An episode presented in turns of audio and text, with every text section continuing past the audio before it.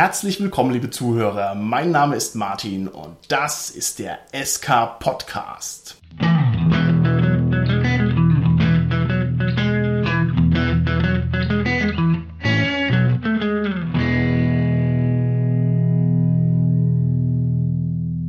Mit mir heute im Studio sind meine lieben Gäste, die Tanja, der Gernot und der Holger. Hi, hier ist die Tanja. Hallo, hier ist der Gernot. Ja, hallo, der Holger hier. Unser heutiges Thema ist Improvisieren. Oh, Martin, hättest du es nicht mal vorher sagen können? Jetzt habe ich überhaupt nichts vorbereitet. Ach Holger, immer das gleiche mit dir. Wir sprechen heute über Improvisieren im Rollenspiel und manche würden behaupten, Improvisation macht das Kraut erst fett. Wie sieht's denn aus bei euch, lieber Cast? Haltet ihr euch für Improvisationstalente oder seid ihr eher Improvisationsmuffel? Ist eine sehr, sehr schwierige Frage, die von sehr vielen Sachen abhängt. Ich denke, ich bin eher im Mittelfeld. Ich halte mich nicht für einen besonders guten Improvisierer. Okay, alles klar. Holger, wie schaut's aus bei dir? Ich sag mal, schlecht improvisieren kann ich ganz gut. aber gut improvisieren halt äh, nicht so gut. Okay, alles klar. Und Tanja? Also ich weiß nicht, ob ich gut improvisieren kann, aber ich bin permanent darauf angewiesen, weil ich notorisch vorbereitungsfaul bin und deswegen eigentlich ständig am Improvisieren bin. Ah, eine verwandte Seele, Tanja. Das finde ich sehr gut. Ich muss sagen, ich tue mich eigentlich leicht mit dem Improvisieren, aber ich fühle mich dabei nicht sehr wohl. Denn ich bin der Typ Kontrollfreak und wenn ich also merke, dass ich selber improvisiere, dann denke ich, das merken alle anderen auch und ich fühle mich also schäbig, wenn ich mir Dinge aus dem Hut leihe, die irgendwie gar nicht so geplant sind. Das ist natürlich die neurotischste aller Varianten. Wie ist es bei euch? Fühlt ihr euch dabei wohl oder nicht? Also ich fühle mich dabei eigentlich pudelwohl, weil ich ja eben, wie gesagt, gerade darauf angewiesen bin, ständig zu improvisieren und das irgendwie so, ja, große Heimat ist. Und würdest du auch sagen, du bist erfolgreich damit? Also kommt es gut an? Richtig beschwert hat sich eigentlich noch keiner, wenn ich gerade überlege. Okay, gut. Also ich fühle mich ehrlich gesagt nicht so wohl beim Improvisieren, einfach weil ich immer Angst habe, dass die Kausalität den Bach runtergeht.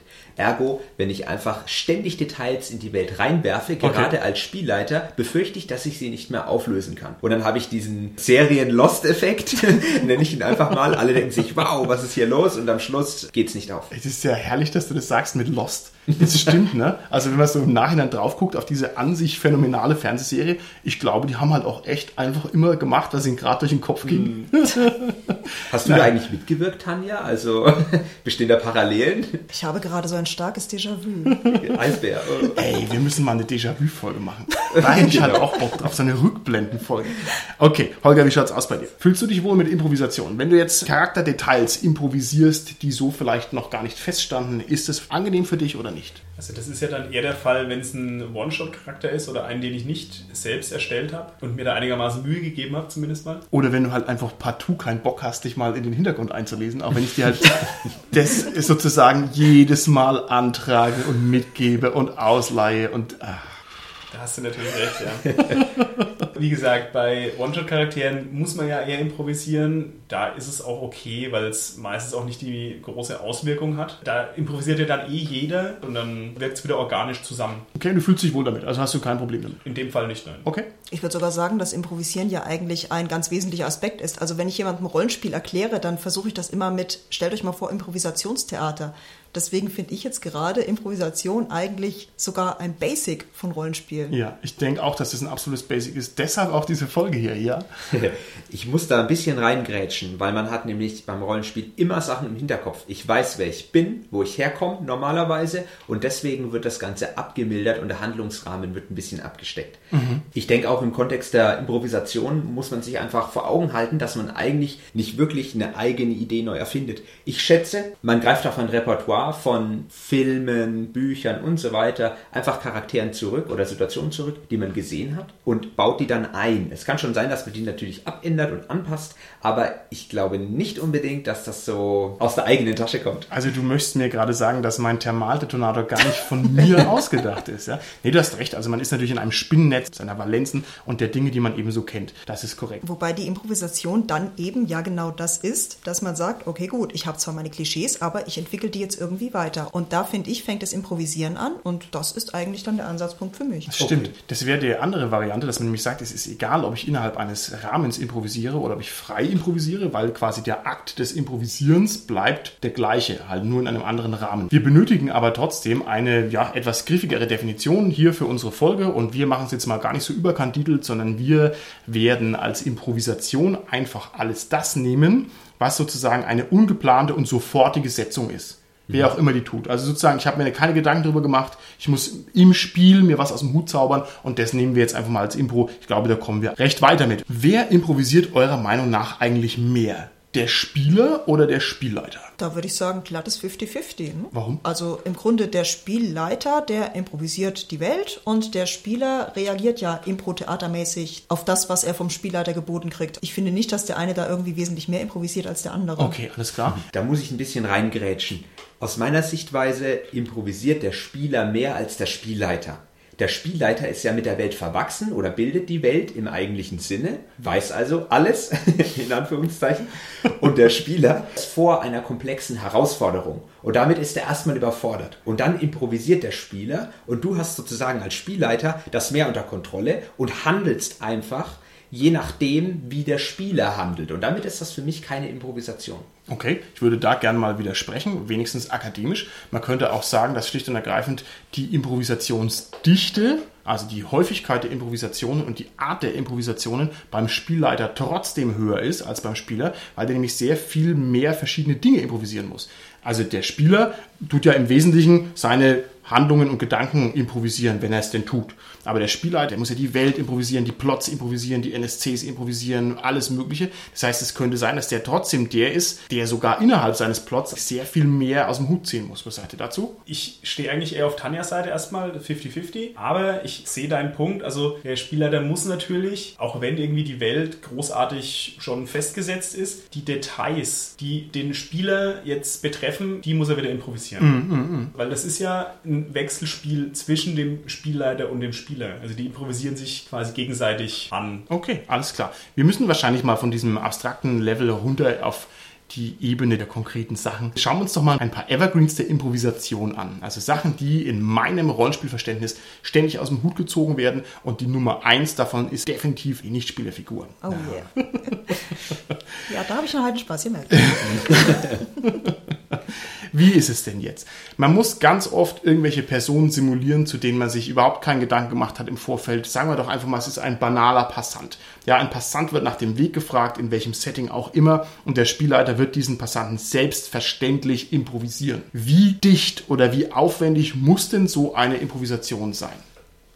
In erster Näherung nicht so sehr. Ich denke, wenn du die Straße entlang gehst und du triffst jemanden und fragst ihn nach dem Weg, dann ist die Wahrscheinlichkeit relativ hoch, dass es zum Beispiel ein Bauer ist oder einer niederen Standes. Und damit ist das schon mal gesetzt, weil das ist verankert in meiner Hintergrundwelt. Deswegen denke ich, dass du es durchaus wieder ableiten kannst. Obwohl du durchaus improvisieren kannst, ob der einen guten Tag hatte oder nicht. Aber also einen gewissen Rahmen hast du vorher schon fix. Okay, alles klar. Übrigens, wir sprechen jetzt natürlich über Bauern im Fantasy-Setting, nichts gegen unsere Landwirthörer.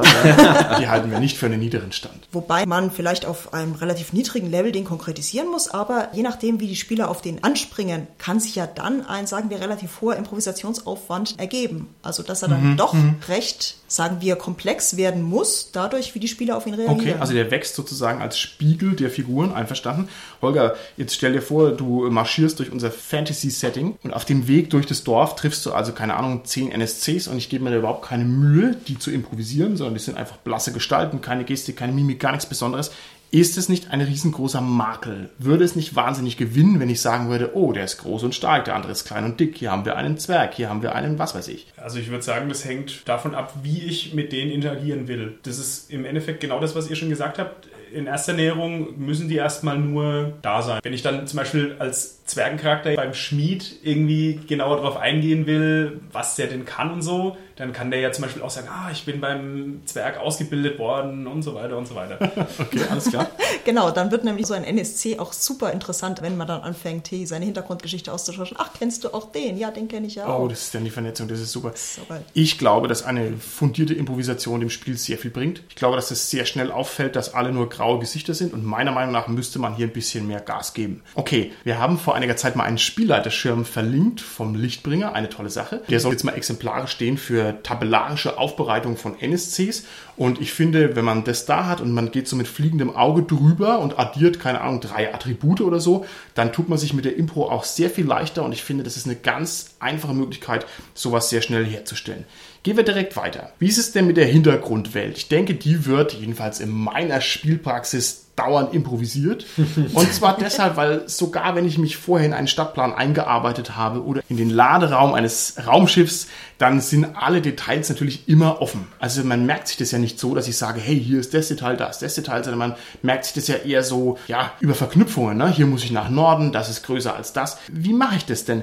Wie merke ich mir denn komplexe räumliche Arrangements, die ich gerade improvisiert habe. Vielleicht kannst du dir ein Gebäude vor deinem inneren Auge vorstellen, das okay. du eigentlich in echt kennst. Ah, okay. Das macht es vielleicht extrem leicht, weil du hast eine sinnvolle Raumaufteilung, du warst da schon mal, okay. also hast du diesen Detailgrad schon vorhanden und dann malst du ihn einfach aus mit deiner Hintergrundwelt. Also sprich, wenn du wieder im Fantasy-Setting bist, dann ist es halt ein Fachwerkhaus. Okay. Und so. Also ich denke, diese Kombination lässt sich durchaus einbinden. Also ich nehme eine Vorlage, die mir real bekannt ist und wandle die einfach ab. Ich glaube, das funktioniert sogar sehr gut. Dann wird sogar die reale Vorlage nach einiger Zeit sogar richtig interessant. Stell dir vor, du beschreibst mal dein langweiliges Büro und auf einmal siehst du es mit ganz anderen Augen.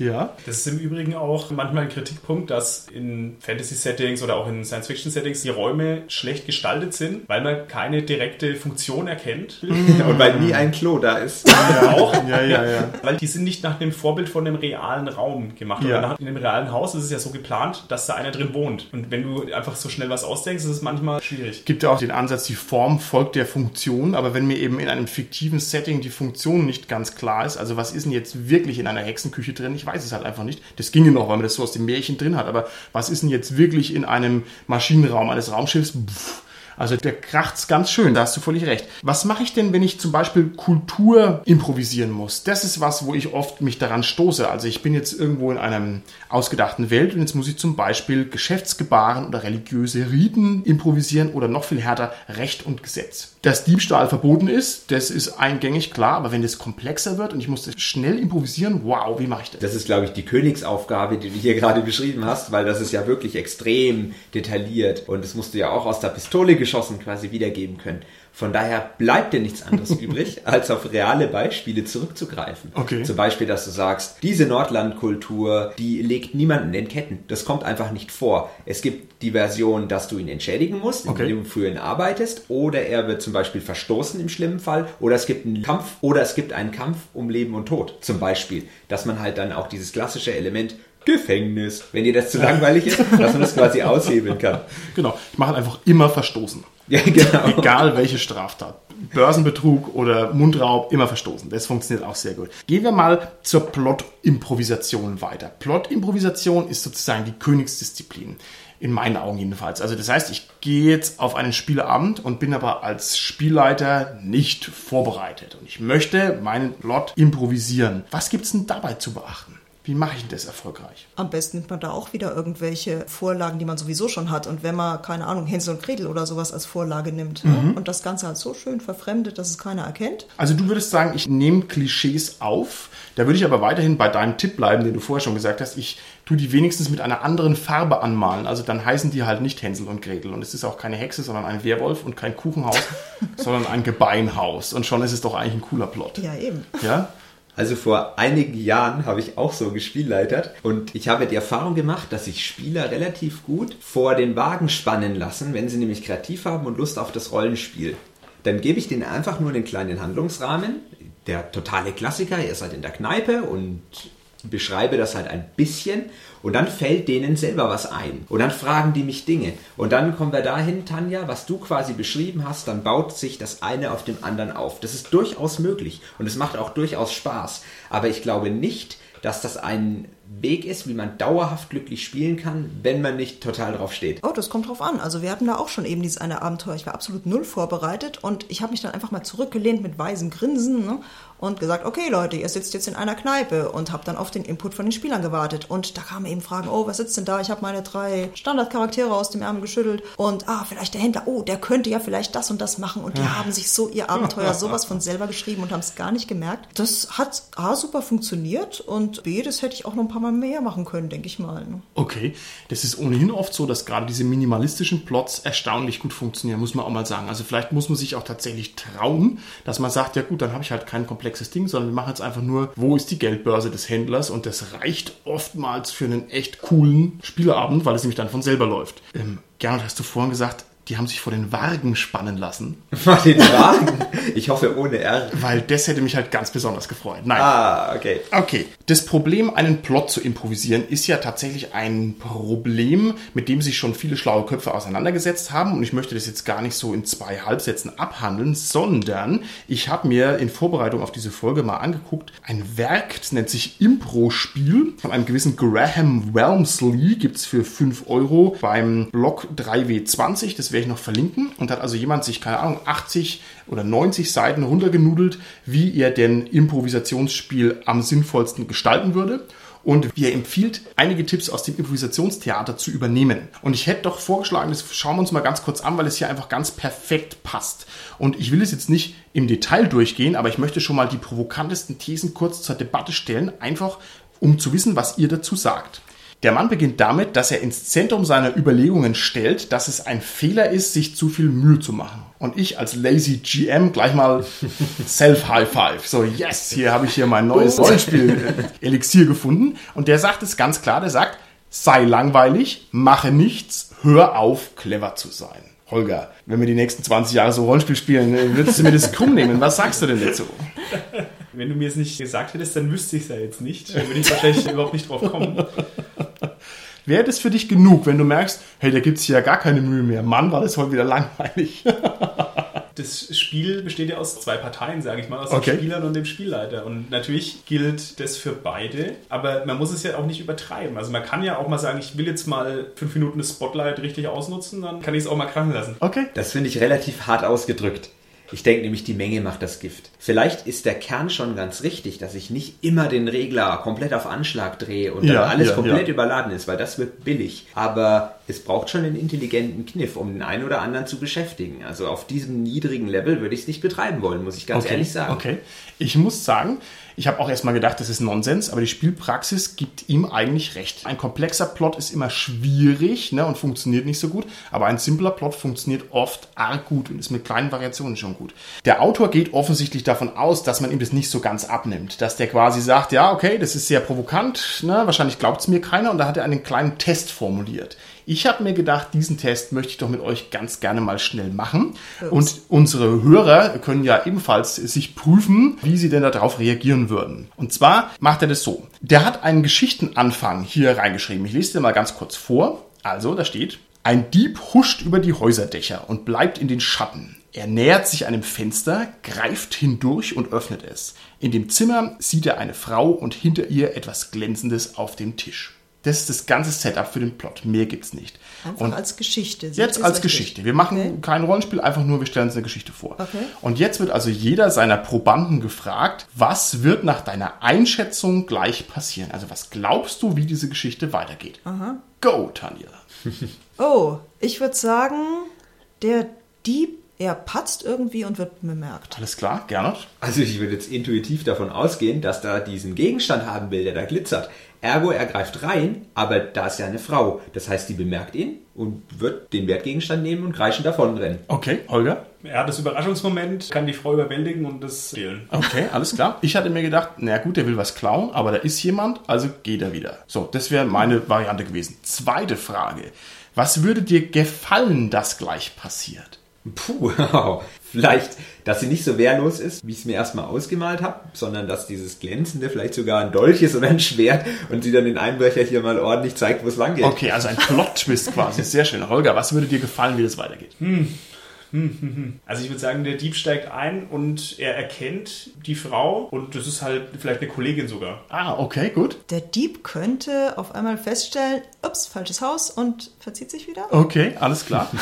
Mir hätte am besten gefallen, ich weiß auch nicht warum, also ich, ich hatte gleich so eine Romeo und Julia Assoziation, ja, so die Balkonszene oder irgendwas. Also das ist irgendwie Liebe auf den ersten Blick und die haben jetzt diese dumme Situation, dass die ja sofort verfeindet sind, weil er einbrechen will und dann bla bla bla geht's nicht, aber sind halt trotzdem gleich verliebt. Ja, hier romantische Komödie, ich sage, wir müssen das dringend mehr spielen.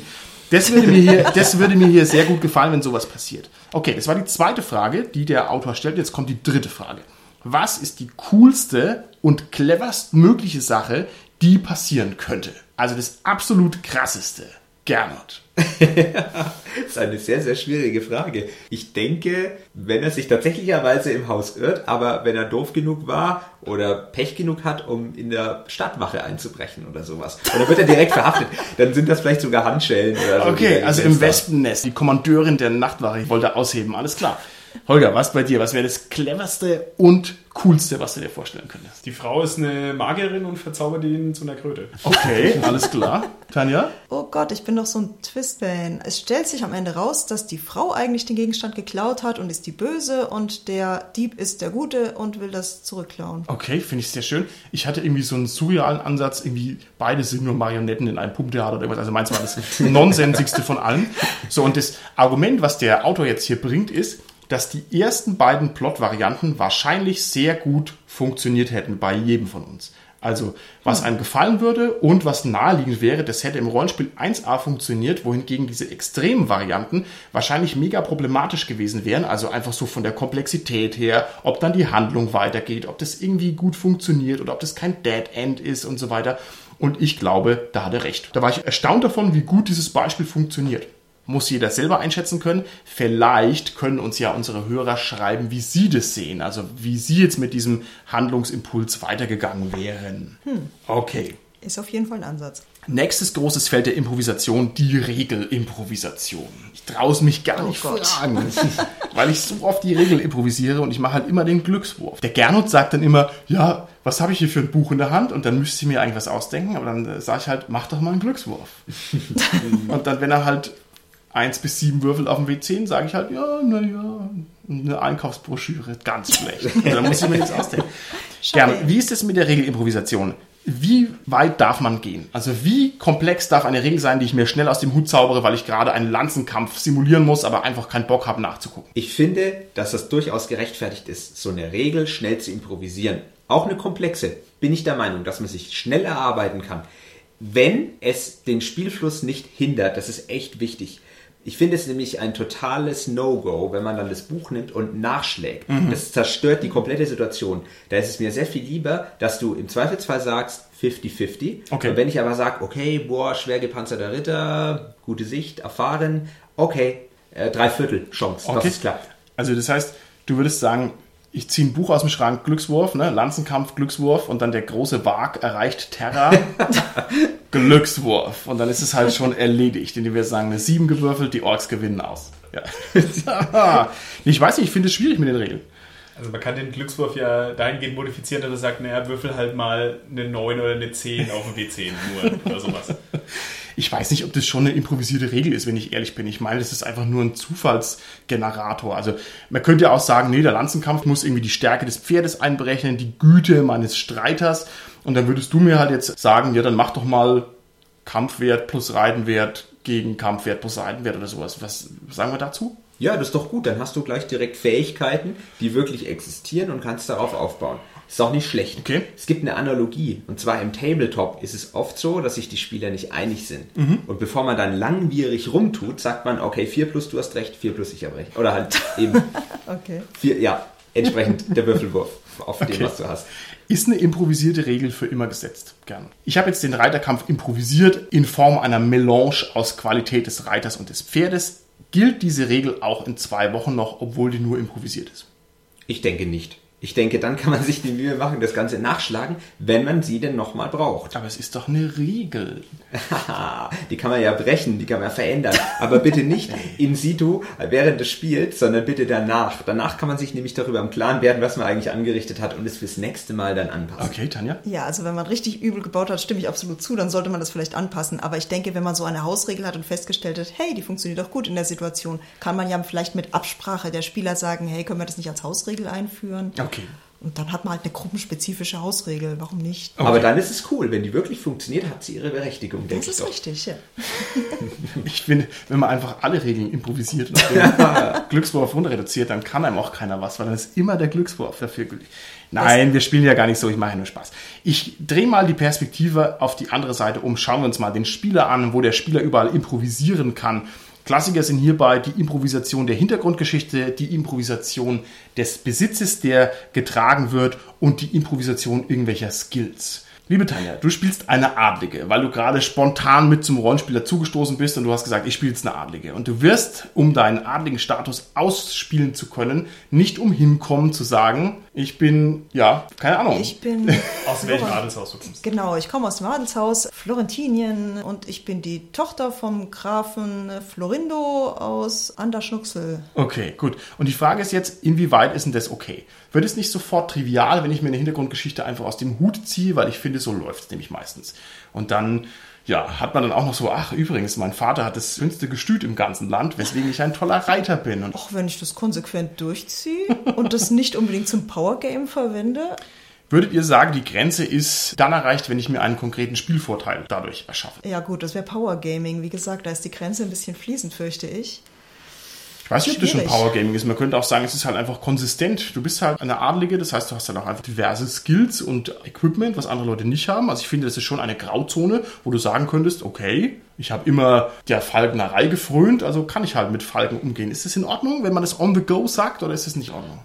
Wenn es in sich stimmig ist, finde ich schon. Ich meine, wenn ich mir dafür ein paar Nachteile sozusagen nehme, dann ist das ja auch wieder. Oh, das ist schön, das zu balancen, das finde ich gut. Das ist auf jeden Fall ein guter Einfall. Also ich denke, wenn es immer als einfachster Ausweg gewählt wird, so, ach, ich kann da übrigens doch noch das und das, das wird irgendwann ein bisschen, ja, powergamig. Ja. Wirklich. Also ich denke, wenn du hier in der Falknerei warst oder sonst wo, dann solltest du dir das vorher überlegt haben. Ich finde das in der Form Ja. nicht in Ordnung, dass du das während des Spiels machst. Ich finde, okay, kleine Sachen sind überhaupt kein Problem. Sowas wie, wie du selber gesagt hast, die vielleicht nicht den knallharten Spielvorteil bringen. Aber ich finde dieses Ausnutzen, diesen opportunistischen Touch, ich drehe jetzt meinen Charakter hin und her, damit es ja gut für den Erfolg der Situation ist, das finde ich schlimm. Okay. Wobei das dann natürlich interessant wird für den Spielleiter, weil das ja auch wieder Ansätze gibt. Sowas wie, keine Ahnung, du bist jetzt der Super Falkner, aber vielleicht bist du ja allergisch auf Katzenhaare. Hm, ist dann blöd, wenn du gerade mit der Hexe zu tun hast. Es gibt in diesem Text von dem Impro-Spiel, den wir gerade schon besprochen haben, noch den urältesten Impro-Theatertrick aller Zeiten, nämlich dass man niemals sagt Nein, sondern man sagt immer Ja und. Das heißt, wenn du sagst, du bist Florentinia und du beherrschst die Falknerei wie keine zweite, dann sage ich Ja und nicht Nein. Ich sage Ja und ein Elefant trampelt dich platt. Weil das ist Impro-Theater, ja? Nein, natürlich sage nicht. ich, ja, und ich buddel ein Loch und bin weg. weil ich nämlich auch noch ein Mineur bin. Genau. Nein, ich will es gar nicht ins Lächerliche ziehen, aber ich finde, das ist auch so eine Sache, wenn man sich einfach mal den Mumm nimmt und geht die Sache mit. Ich finde, da ist man gleich so ein bisschen nicht in diesem Bereich äh, Power Gamer und strenger Meister, sondern man sagt halt, ja, okay, gerne. Und dann bist du halt ein multislottender Power Gamer Buttkicker und ich sage einfach mal ja. Und wir schauen halt, wie es weitergeht. Ne? Aber ich finde, wir haben einen wichtigen Punkt rausgearbeitet. Ja. Für mich persönlich, das mag nicht auf jeden zutreffen, aber viel zu viel improvisieren geht immer in die Richtung witzig und lächerlich. Ab einem gewissen Mhm. Ja, Punkt. ja. Ernsthafte Spiele kann man vielleicht so gar nicht richtig betreiben. Ja, ich denke auch. Da fehlt ein bisschen die Schwere des Ganzen. Na, okay. Ein Klassiker, der mir den kalten Schweiß auf die Stirn treibt, ist die Improvisation des Besitzes. Und da ich also ein Tactician bin, durch und durch, habe ich einen Heidenspaß daran, wenn ich sagen kann, Moment, da ist eine Mauer, wartet mal, ich habe doch vor vier Jahren einen Wurfhaken eingekauft und dann ziehe ich den raus, weil nämlich meine Planung so überlegen ist, dass ich den dann auch echt dabei habe. Das finde ich halt echt tief befriedigend, ich kann es nicht anders sagen. Und jetzt ist es aber so, wenn ich dann mit anderen spiele und erwarte, dass die anderen das auch cool finden, dann sagen die, ja, äh, ich habe mir überhaupt nichts aufgeschrieben, ich habe doch bestimmt ein Langschwert dabei. Und dann erwarten die von mir, dass ich sage, ja, das will ich halt nicht sagen. Aber natürlich ist es auch legitim und da würde ich gerne mal drüber reden. Wie macht man denn das mit dieser Besitzimprovisation? Wann ist das okay, wann ist das nicht okay? Wann kann ich sagen, okay, Schnürsenkel habe ich halt dabei und wann nicht? Um es leicht handeln zu können, würde ich sagen, man unterteilst in Firlefanz und irgendwie speziellere Gegenstände, sowas wie, habe ich einen Gürtel, da würde ich einfach Ja sagen, weil mhm. das ist was, was mich tierisch ankotzt in manchen Systemen, dass man dann seine Socken kaufen muss. Also komm, wo kommen wir denn dahin? Das ist total abstrus. Aber gerne kauf halt deine Socken. Wer spricht denn da dagegen, sich ein paar Socken zu kaufen? Ja, ich weiß schon, es gibt ja den Vorwurf der Hartwurstigkeit, der über den Tacticians schwebt wie ein Damoklesschwert. Ich glaube, dem bin ich zum Opfer gefallen. Ich brauche das echt, dieses Abrechnen von den Pfeilen und so ein Zeug. Ihr nicht, ne? Ihr wollt immer genug Munition haben. Wobei der Wurfhaken, wenn, wenn, du nicht gerade Bergsteiger bist und man ernsthaft in Betracht ziehen kannst, ja, du hättest ja. sowas, aus der Logik halber, würde ich den auch nicht geben als Spielleiter. Würde ich sagen, hast du einen gekauft? Nee, dann nicht. Okay. Ähnliches Beispiel wie diese Besitzimprovisation ist diese Fertigkeitsimprovisation. Also das habe ich ganz oft, dass dann jemand sagt, hey, ich kenne doch dieses Wappen, das ist mir doch bekannt. Und da muss ich das quasi entscheiden, ob diese Improvisation, diese Skills, ob das in Ordnung ist. Was sagt ihr denn da? Also ich finde, gerade bei Fertigkeiten fällt es eigentlich nicht unbedingt unter die Improvisation, weil der Adlige kennt sich halt in Heraldik aus. Und dann würfelt er halt auf seinen Heraldikwert oder auf seinen Adelskunde oder wie auch immer das halt in dem System heißt. Und wenn er es halt schafft, dann kennt er es halt. Und wenn er, dann kann er immer noch sagen so, ah, das könnte ja hm, das und das sein. Okay. Aber während du hier sozusagen aufs Feldenblatt gucken würdest und würdest sagen, Heraldik, hast du nicht, kannst du nicht, ja? Möchtest du dir aber den Wurfhaken halt herbeitricksen, indem du sagst, der Wurfhaken, klar, steht nirgendwo drauf, aber habe ich halt trotzdem. Ihr seid solche schlawinerigen Rollenspieler.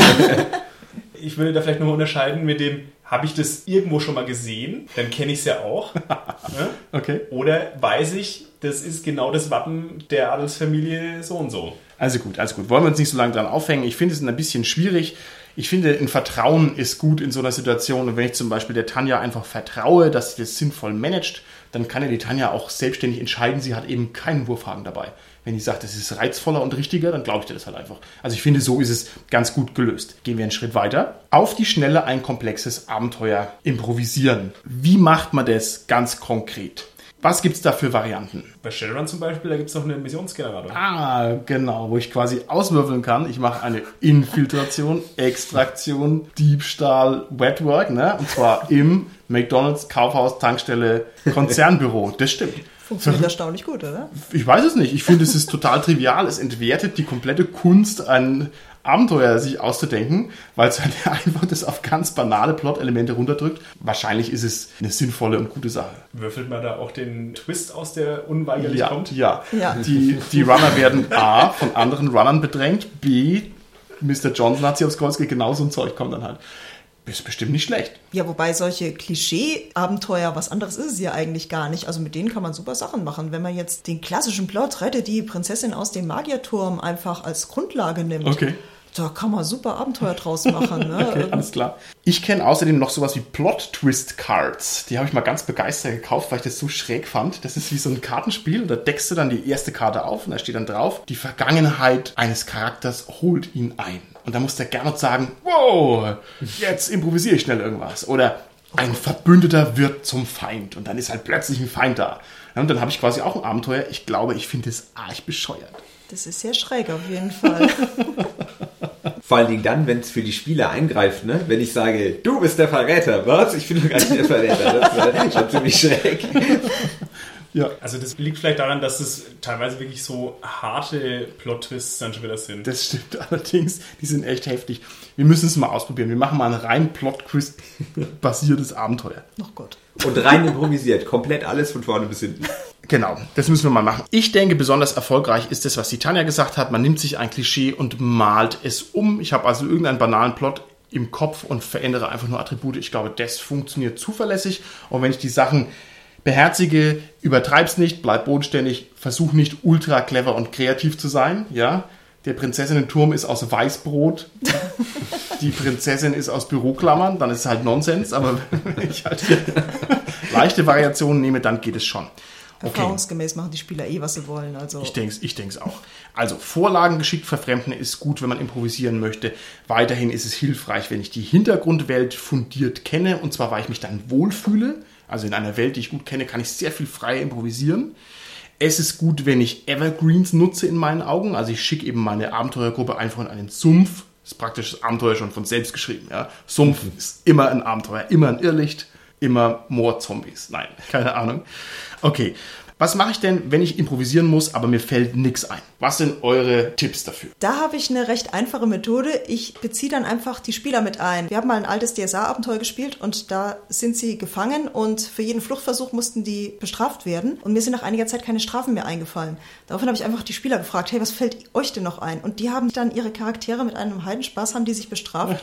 Das war ein bisschen Oh Gott. krass, aber es hat super funktioniert. Masochistengruppe. Ich denke halt auch, du spielst ganz komische Abenteuer, das fällt mir jetzt schon länger Tja. auf. Ich würde einen logikbasierten Ansatz wählen. Oh Gott, furchtbar. Aber ich würde wirklich immer gucken, warum sind sie denn da? Was wollen sie erreichen? Wie weit sind sie weg? Und auf diesem Wege fällt einem fast immer was ein. Ich sitze dann da als der drängelnde Spieler und ich denke mir dann, jetzt überlegt er wieder 15 Sekunden, 25 Sekunden, 35, was tue ich hier? Mein Freitag verrinnt. Ach ja. Es gibt auch noch die ganz offene Variante, indem man seinen Spielern sagt, hey, mir fällt hier nichts mehr ein, ich muss mich jetzt erstmal sammeln. Das ist natürlich der ganz krasse Immersionsbruch, das würde ich eigentlich nicht machen. Die elegantere Variante ist, man geht mal 20 Minuten auf die Toilette und überlegt sich da heimlich was. Aber ich meine, wenn ich dann, keine Und dann täuscht man Durchfall vorher. Genau. Wenn ich dann sage, Gerhard, geht's dir gut?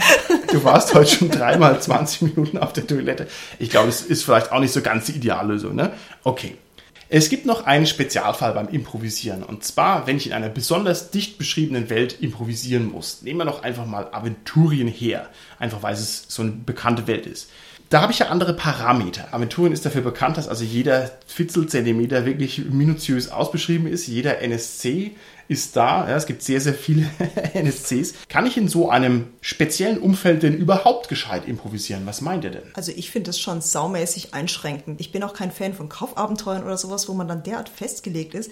Ich meine, da muss man noch irgendwo eine Ecke suchen, wo noch nichts passiert ist oder sowas oder die noch nicht beschrieben ist. Also du würdest sagen, irgendein unbeschriebenes Fleckchen Aventurien, wenn es das noch gibt und da geht der Plot los, finde ich schwierig, weil das ist auch unorganisch. Da musst du die irgendwo im Nordland ins ewige Eis reinsetzen. Warum sind die da? Also ich weiß auch nicht, finde ich sehr schwer. Ich finde es bei manchen Systemen extrem schlimm beschrieben, wenn alles ganz ausgearbeitet ist, weil das zwingt mich als Spielleiter, der Ellbogenfreiheit möchte, zwingt es mich dazu, Details quasi von der Karte zu wischen und zu sagen, ihr spielt bei mir, da gelten einfach diese Regeln. Und ihr könnt nicht automatisch davon ausgehen, dass alles, was irgendwo steht, auch wirklich Anwendung finden kann. Sonst habe ich keinen Handlungsrahmen. Es würde natürlich heißen, dass du den großen Vorteil von Aventurien dadurch verspielst, weil dadurch hast du dann eben nicht mehr die Verankerung in dieser dicht ausbeschriebenen Welt, sondern machst du ja trotzdem wieder dein eigenes Süppchen. Und ich kann mir vorstellen, dass das natürlich auch ein dicker Malus ist, für so eine Art zu spielen. Ich weiß nicht, wie man es gescheit macht. Also ich finde, es ist echt schwierig, aber man muss ja auch in Aventurien irgendwie gescheit improvisieren können. Aus der Praxis heraus, wenn ich da improvisieren würde, würde ich natürlich auf alles pfeifen. Aber ich finde auch, das bringt Probleme mit sich. Denn was machst du denn jetzt, wenn du, keine Ahnung, Gratenfels in Schutt und Asche legst? Das passiert, ja, bei einer proaktiven Heldengruppe. Das brennt halt die Stadt ab, die haben Schwefelquellen. So, aber wenn ja die Stadt halt mal weg ist, dann ist die ja auch wirklich gründlich weg. Was ist denn, wenn ich da wieder zurückkomme nach zwei Jahren? Ist es dann egal? Ist die wieder da, hurra, aufgebaut? Oder ist es wurscht? Oder was mache ich da? Die Schwefelquellen sind doch noch nicht ausgeschwürft. Ich meine, da wird die Stadt wieder aufgebaut. In der, Genau. Zwischenzeit- in der Zwischenzeit wurde die wieder aufgebaut. Wird es nicht auch schnell zu einem Kasperle-Theater, wenn ich dann sage, oh, ihr habt den umgebracht, aber das ist jetzt sein Ersatzmann und dann ist wieder sein Ersatzmann und die Stadt ist wieder aufgebaut? Ich weiß es nicht. Aber das macht doch Sinn. Also ich meine, gerade bei vorkonstruierten Abenteuern sind es doch immer die wichtigen Personen, die dann irgendwie draufgehen. Also der Ja, ja. Prius Priester oder was weiß ich. Und dann gibt es natürlich automatisch einen Nachfolger, klar. Okay, also das heißt, du behältst die Struktur, aber du tauschst die präzisen Elemente aus. Das halte ich für sehr sinnvoll. Und was das Wiederaufbauen von Städten angeht, musst du ja nur mal in die Realität gucken. Wie oft haben die San Francisco wieder aufgebaut? Ne? Aber Tanja San Francisco und Grabenfels vergleichen, das halte ich jetzt schon wegen für weit hergeholt. Aber du hast recht, es gibt ja Magie und Drachenwirken und Golems und du hast recht. Denke aber, da gibt es noch einen weiteren Aspekt des Aventurienproblems, wenn ich das jetzt mal so nennen darf. Und zwar, wie kann ich mir denn meine Improvisationen gescheit merken langfristig? Das ist jetzt bei irgendwelchen Wegwerfwelten, ist es egal, aber wenn ich so eine dauerbespielte Welt habe wie Aventurien, ist es ein totales Problem. Weil ich muss mir ja sozusagen merken, wie hieß die Kneipe, die ich mir gerade ausgedacht habe. Wie heißt da der Wirt? Was haben die da angestellt? Wie sehen die Räume aus? Das mag singulär funktionieren, aber wenn ich sozusagen einen improvisationslastigen Spielstil hege und mache auch unter dem Radar des Metaplots und der Welt meine Impros, ist es doch trotzdem sau schwer. Wie gehe ich denn damit um? Na, da kommt man ums Aufzeichnen und Aufschreiben ja nicht drum rum. Also ich persönlich, Okay. wenn ich improvisiere, ich mal das schon mal mit, damit ich nicht während dem Abenteuer schon irgendwelche Abweichungen davon habe. Und wenn ich mir das aufgemalt habe, kann ich das ja Wow. ablegen und dann irgendwann wieder rausziehen, wenn sie da Das ist ordentliches Multitasking. Ich glaube, das könnte ich nicht. Oder du machst es extrem fies und veräppelst deine Spieler und fragst dann, na, wie hieß denn der Barmann? Und wenn es keiner weiß, dann sagst du, na, Hermann, wie sonst? und dann hockst du auch noch auf deinem hohen Ross. Nein, ich würde so nicht Spielleitern. Ja. Aber es ist eine Variante. Finde ich eine gute Idee, mit dem, dass man dann die Spieler mit einbindet. Man kann sich halt einige Details aufschreiben, aber die Spieler sollten sich ja eigentlich auch die Details immer mitschreiben. Und da kann man drauf zurückgreifen. Klar. Das stimmt, vor allen Dingen, dann kannst du auch noch oberlehrermäßig hier so, du hast das dir nicht aufgeschrieben, also wirklich, da kann ich nur mit dem Zeigefinger wackeln. Ja. Ich glaube, dass die Rettung letztendlich darin besteht, dass der gemeinsame Vorstellungsraum, der konstruierte, sehr weit vom Kanon abweicht. Das heißt, auch wenn es jetzt hier unendlich viel Material für irgendwelche Welten gibt, für Perry Roden, für Aventurien, was weiß ich, das hat auch keine Spielgruppe konsistent gemeinsam drauf. Das ist einfach nicht realistisch, sondern man hat ja doch nur im Wesentlichen die bespielten Elemente davon. Also das heißt ausgewählte Städte, wenig NSCs, kleinere Plotbögen und so weiter und so fort. Und ich glaube, innerhalb dieses reduzierten Rahmens kann man sich dann schon frei bewegen und da ist dann die Impro auch gar nicht so schlimm. Ne, weil ja 99% alles publizierten Materials wird ja sowieso ignoriert oder mal angelesen oder sowas, aber es hat ja keine echte Relevanz. Kann man das so sagen? Ich glaube, dann ist es auch bei den dicht beschriebenen Settings nicht ganz so problematisch zu improvisieren. Ja, doch, im Regelfall eigentlich schon, ja. Du sollst nicht ja doch sagen, du sollst sagen ja und. ja, okay. Ja, und der Meister hat immer recht, gell? der sagt dann, nein, diese Stadt gibt's gar nicht. Du hast gesagt, der Meister hat immer recht, ja? Ja, gerne, wir dürfen doch gar nicht mehr Meister sagen. Dann kriegst du jetzt mal hier. Oh Mist. Die Meisterklatsche, großartig. Machen wir sowas neuerdings bei uns im Podcast? Ich weiß es gar nicht. Ich denke, da müssen wir uns mal in Ruhe drüber unterhalten.